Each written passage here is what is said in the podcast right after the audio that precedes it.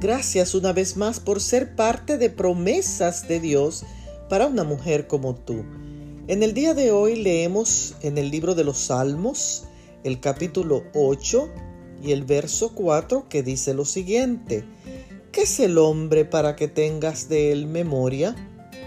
El texto de hoy me hace comparar la grandeza de Dios y la insignificancia del ser humano. Y aún así Cristo se humilló para dar su vida por el hombre, un ser vil y pecador, desposeído de valores intrínsecos y amor natural. Es entonces cuando puedes inclinar la cabeza y te preguntas, ¿quién soy yo? ¿Cuánto valgo yo para ser recordado por Dios? Y reconoces tu debilidad y la superioridad y el amor incondicional de Cristo.